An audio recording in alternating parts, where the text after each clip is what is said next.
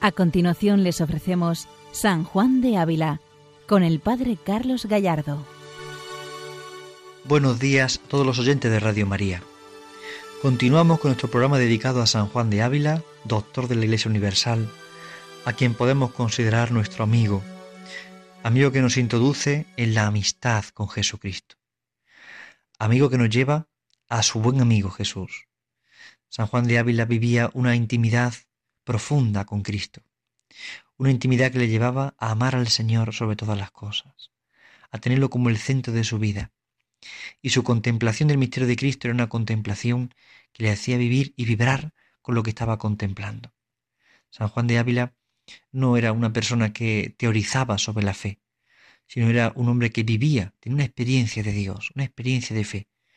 Y no solamente la tenía para sí particularmente, sino que sabía contagiar a los demás de esta experiencia de fe, de este encuentro con el Señor. Por esto no encontramos una división entre una teología elevada y una vida distinta, sino que hay una unión profunda entre su teología y su experiencia interior. Hay una unión profunda entre su reflexión teológica y su experiencia espiritual, su oración. En este equilibrio en el que San Juan de Ávila vivía, nosotros queremos adentrarnos y queremos beber de esta fuente, de esta fuente de la experiencia espiritual, del Santo Maestro. Él es precisamente doctor de la Iglesia por esta virtud, por una doctrina eminente, pero al mismo tiempo una doctrina que enciende los corazones, que enseña, que introduce en la vida espiritual, que nos acerca nos orienta a todos a vivir de verdad el misterio de Dios, del misterio del amor de Dios. Vamos a entrar ahora en este sermón número 16. Es un sermón propio del tiempo de Pascua. Es un sermón que proclamó, que predicó seguramente el lunes de Pascua. Tiene un título muy sugerente. La vida de Cristo, una peregrinación. La vida de Cristo, una peregrinación.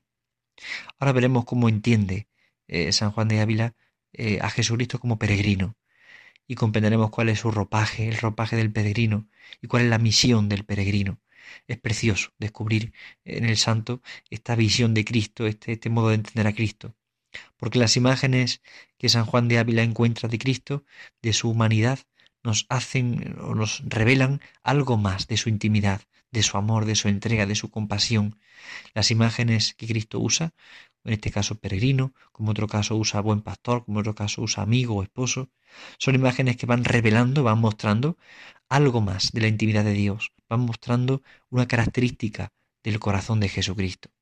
En este sermón eh, lo que San Juan de Ávila comenta es eh, precisamente este pasaje del Evangelio de San Lucas en el que Jesús se encuentra con los discípulos de Maús y les explica las escrituras y parte para ellos el pan y los empuja y los levanta a volver a Jerusalén. Por eso, esta es la escritura, está siempre presente en la predicación habilista. Por eso en este, este sermón concreto, el pasaje que está detrás es precisamente este encuentro de Jesús con los discípulos de Maús.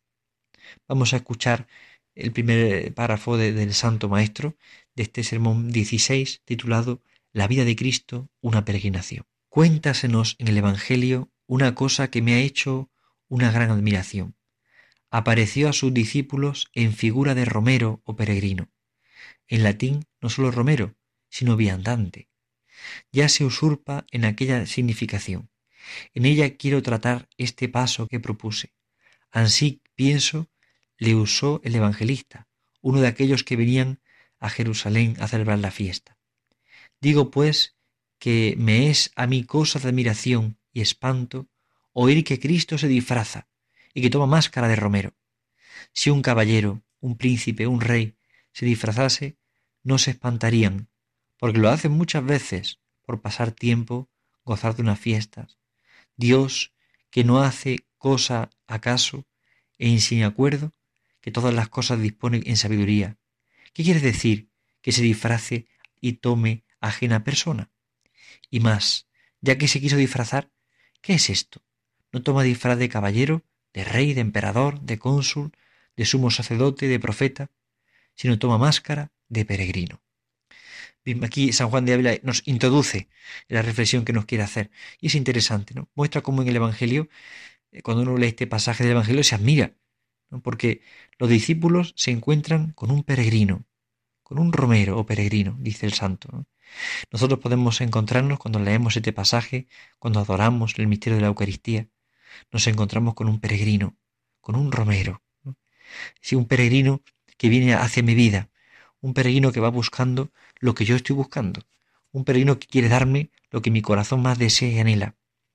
Cristo como peregrino, que camina con nosotros, que camina cerca de nosotros, que se encuentra siempre alegre, cercano, disponible, atento. En Cristo encontramos un auténtico peregrino. Ha venido a este mundo a peregrinar en la tierra. Ahora veremos cómo San Juan de Ávila insiste en esa carne de Cristo que es la humanidad. Pero ya podemos caer en la cuenta de este misterio. Él ha venido a hacerse peregrino, a caminar conmigo, a recorrer un camino conmigo, y más especialmente resucitado y vivo, porque una vez que ha culminado la revelación, ahora lo que hace es caminar conmigo, e impulsarme a la santidad, y animarme y llenarme de consuelo y de gracia, y estar siempre cerca de mí. Aparece a los discípulos como peregrino, como viandante, como aquel que necesita de la compañía de otros y quiere acompañar a otros.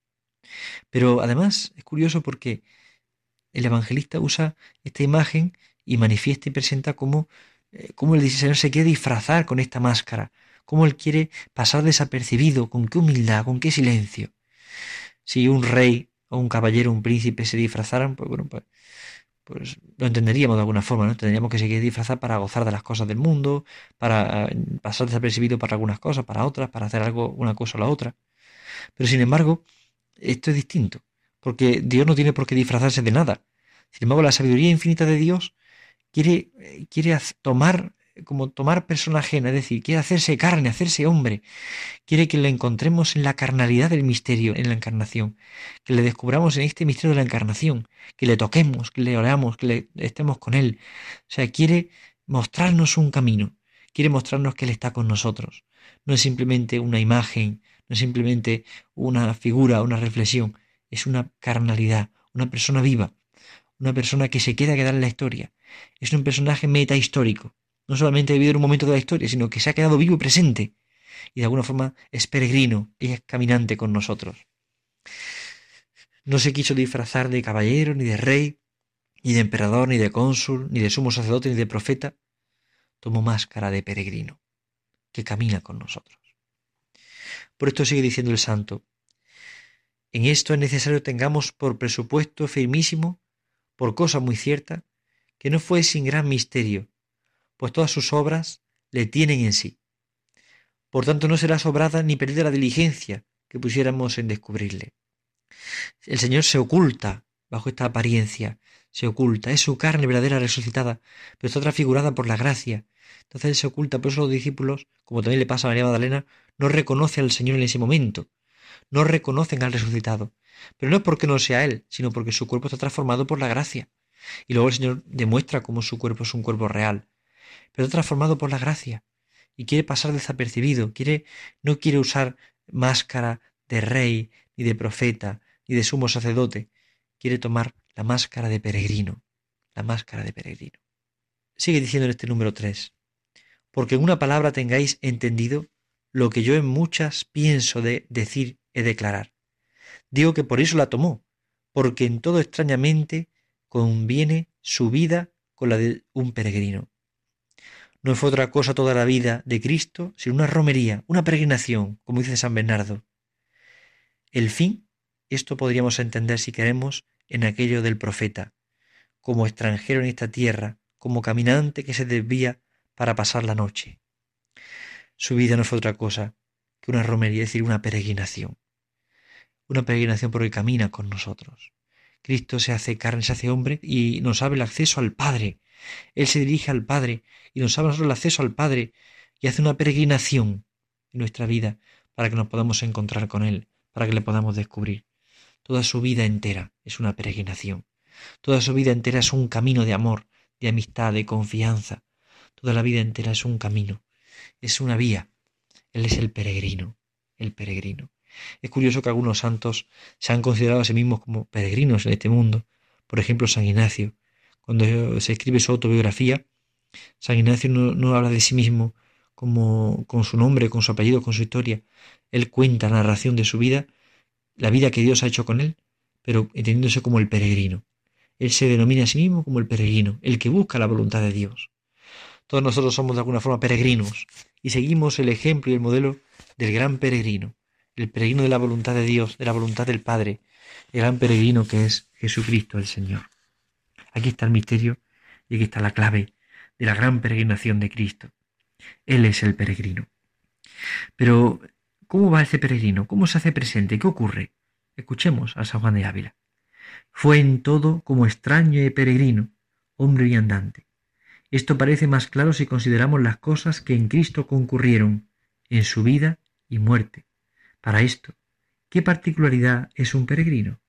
¿En qué se diferencia de los otros hombres, desconocido por tal? Fue en todo como extraño y peregrino, hombre viandante, es decir, no fue reclamando, no fue exigiendo, no fue pidiendo, no fue con una tarjeta manifestando quién era él y cuáles eran sus puestos, no fue con gran esplendor y gloria, fue como un peregrino, como un extraño, como un hombre viandante. Fue a acercarse, fue a suplicar, fue a pedir, se acerca a los demás, a nuestros discípulos de Maús, con esta actitud humilde de quien quiere conocer un poco más, dialogar, compartir lo que piensa, quiere estar con Cristo. Cristo quiere estar con nosotros. Ahí está el misterio.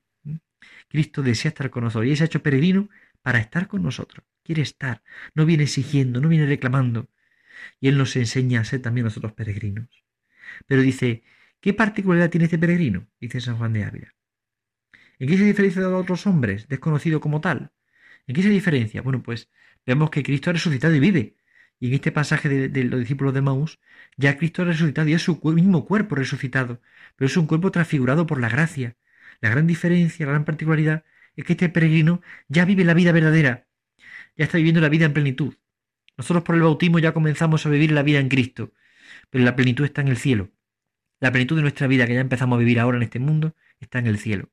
Y ya el Señor está viviendo esa vida en plenitud y la está mostrando. Es el peregrino que está mostrando otro modo de vivir, otro modo de, comprender la existencia. ¿Por qué? Porque el Señor siempre transforma la vida, siempre transforma el corazón. Pero, ¿qué particularidad tiene más a partir de, este acompañamiento con nosotros, de ese estar Dios con nosotros en la carne, de ese dejarse ver, de ese compartir la vida?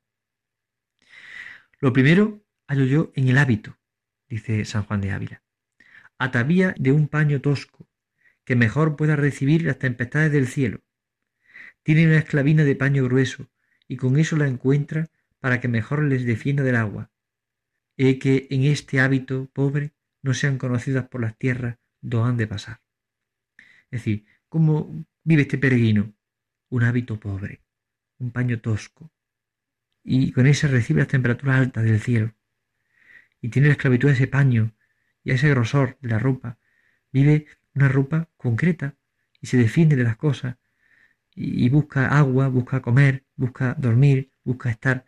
Está pobre, está en la calle, está marginado. Eh, busca ese, eh, vivir así. El peregrino quiere pasar por ese recorrido. Quiere pasar por ese recorrido, pero ¿qué ropa es la que viste? San Juan de Ávila dice, el verbo igual con el Padre, quiso hacer romería y pasar por el mundo peregrino. El verbo quiso hacer romería y pasar por el mundo como peregrino. Qué precioso es esto. El verbo de Dios, Dios mismo, la segunda persona de la Trinidad, al hacerse carne, al hacerse hombre, quiere pasar esta romería por ti, por amor a ti. Y por esto dice el santo, toma ropa de paño grueso, el sayal de nuestra humanidad. Es decir, ¿cuál es la ropa de sayal grueso que decíamos antes. Es la ropa de nuestra humanidad. Él ha abrazado nuestra humanidad, se ha vestido de nuestra humanidad.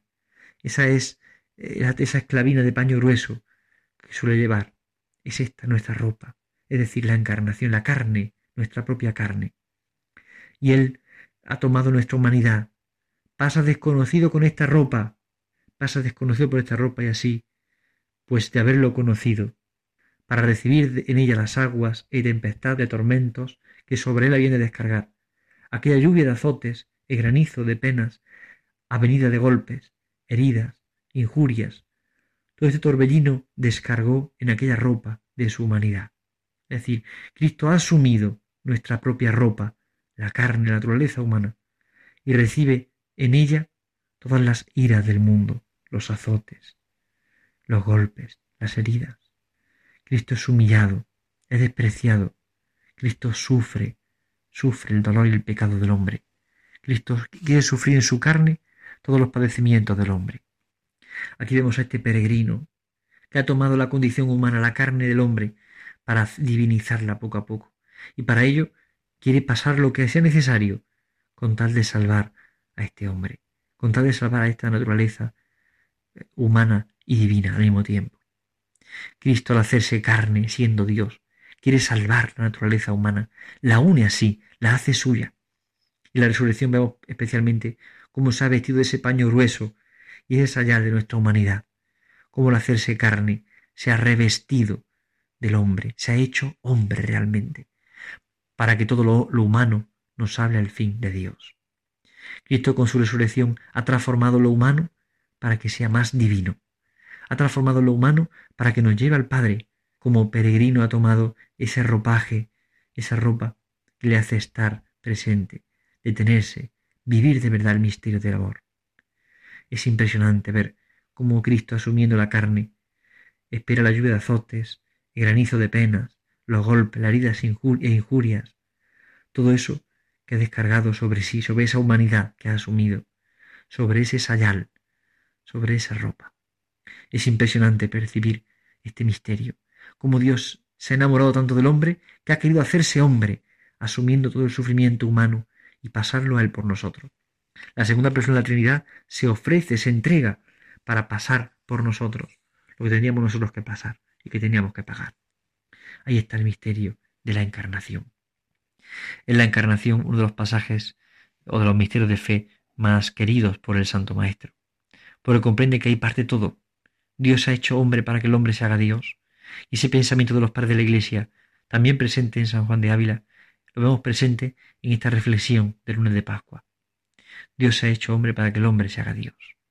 La clave está en que el hombre experimente, que el hombre de alguna forma cuide ese, ese regalo de Dios, que es su propia carne. Nuestra carne debe de ser cuidada. Es el ropaje que tomó el mismo Señor. Dios ha hecho carne. Y Dios nos ha creado con carne y hueso. Es decir, a veces hay corrientes espiritualistas en nuestro mundo que quieren separar la carnalidad, lo carnal, lo humano, de, lo divino tanto, quieren separarlo tanto, que al final llega una especie de esquizofrenia espiritual. Sin embargo, no podemos separar tanto una cosa de la otra. Ciertamente somos, eh, somos sacerdotes, somos religiosos, somos padres de familia, que tenemos que hacer presente el misterio de Cristo. Tenemos que hacerlo presente en nuestra carne, con nuestra propia carne. Tenemos que transmitir y transparentar el amor del Señor en nuestra carne. Y los cuerpos deben de ser cuidados. Eh, no, no, no idolatrar el cuerpo. A veces los regímenes de comidas, de ejercicio físico, a veces lo hacemos para, para idolatrar el cuerpo. Ponemos al cuerpo como un dios. Pero sin llegar tampoco al otro extremo, de no cuidarnos en nada, de no tener nada en cuenta. ¿Por qué? Porque tampoco podemos hacer eso. Nuestro cuerpo es templo del Espíritu Santo. Dios ha asumido la carnalidad humana y por tanto la carne también es necesaria. Y creemos que resucitaremos con nuestra propia carne, nuestro cuerpo, al final de los tiempos. Es por eso necesario y se hace cada vez más acuciante estimar y querer también la carnalidad del hombre, la carne. No lo mundano, no lo vano, no lo vacío, no, lo, no la carnalidad desordenada, no, no, no. Sino querer y amar la humanidad, tanto interior, el alma, como el cuerpo porque somos un ser único, no somos dos mezclados, somos únicos. Y hemos sido creados por Dios únicos y exclusivos, y por tanto nuestra carne también es única y resucitará en el último día, y será transfigurada por la gracia como lo es la de Cristo. Pero Cristo ha asumido la naturaleza humana, ha asumido la carne humana, para pagar por nosotros y santificar con ella nuestra carne, nuestra humanidad. Por ello Jesús, en su pasión, se ofrece, se entrega por cada uno de nosotros. Más amó que padeció, dice el mismo San Juan de Ávila en el dado del amor de Dios. Más amó que padeció. Por eso es tan importante comprender que el amor del Señor, el amor de Cristo es lo que nos lleva, nos empuja, nos adentra en el misterio de la entrega. Es el amor de Jesucristo el que nos hace descubrir cómo Él nos ama tanto y nos ha regalado tantos y tantos dones. Ahora es el momento de, de agradecer al Señor también su encarnación. Porque gracias al misterio de la encarnación, todo lo humano, como decíamos antes, nos habla de Dios. Todo lo humano nos hace presente a Dios. nos hace presente su realidad, la auténtica realidad, la realidad de Jesucristo, vivo y resucitado. Aquí está la clave y el misterio de todas las cosas. En esta humanidad de Jesucristo, Dios que se ha hecho carne, Dios que se ha hecho hombre, Dios que ha venido a entrar en la historia, en nuestra historia, y Él ha asumido todas las cosas. Él ha asumido la lluvia de azotes, el granizo de las penas, la vida de golpes heridas, las injurias, todo este torbellino que se descargó sobre la ropa de su humanidad. Nosotros podemos vivir de verdad en esta humanidad de Jesucristo. Podemos adentrarnos en el misterio de su humanidad. Bien, pues en este día de hoy, en estos días sucesivos, demos gracias al Señor por nuestro propio cuerpo, por nuestra propia carnalidad, por la carne, porque es la carne de Cristo la que quiere salvar nuestra carne. Es la carne de Cristo. Es Cristo que al asumir la naturaleza, la naturaleza humana, la hace suya. Y por tanto, haciendo la suya, es mucho más fácil crecer en la santidad, porque tenemos un sello puesto, el sello de Jesucristo. Dios en Cristo ha hecho suya su carne. Dios en Cristo nos hace uno con Él. Pidamos a María nuestra Madre, ella que le dio su carne a Jesucristo, ella que puso su carne y su sangre a la acción del Espíritu Santo, que nos conceda a todos nosotros vivir de verdad este misterio, comprenderlo, entenderlo, entregarnos de verdad al amor de Cristo. Buenos días a todos en el Señor, que Dios les bendiga. Han escuchado San Juan de Ávila, dirigido por el Padre Carlos Gallardo.